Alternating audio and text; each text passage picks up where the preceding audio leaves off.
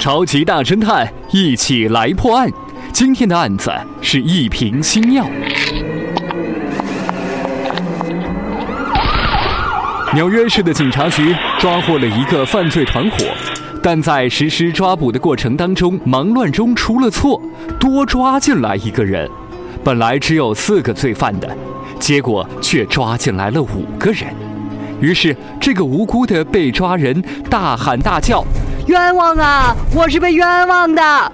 真正的罪犯听见有人喊冤枉，也赶紧跟着喊冤：“我也冤枉啊！我更冤枉！”警察局一下子陷入到了被动的局面，怎样才能确定哪一个人是被冤枉的呢？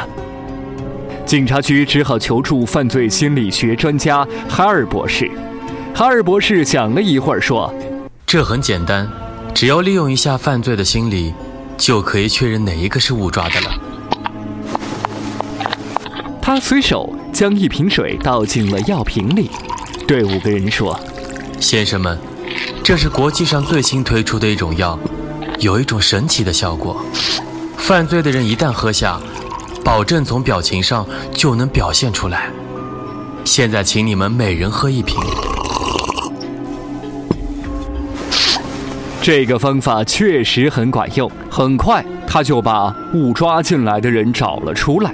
收音机前的你，现在就是哈尔博士，你知道他是怎么分析的吗？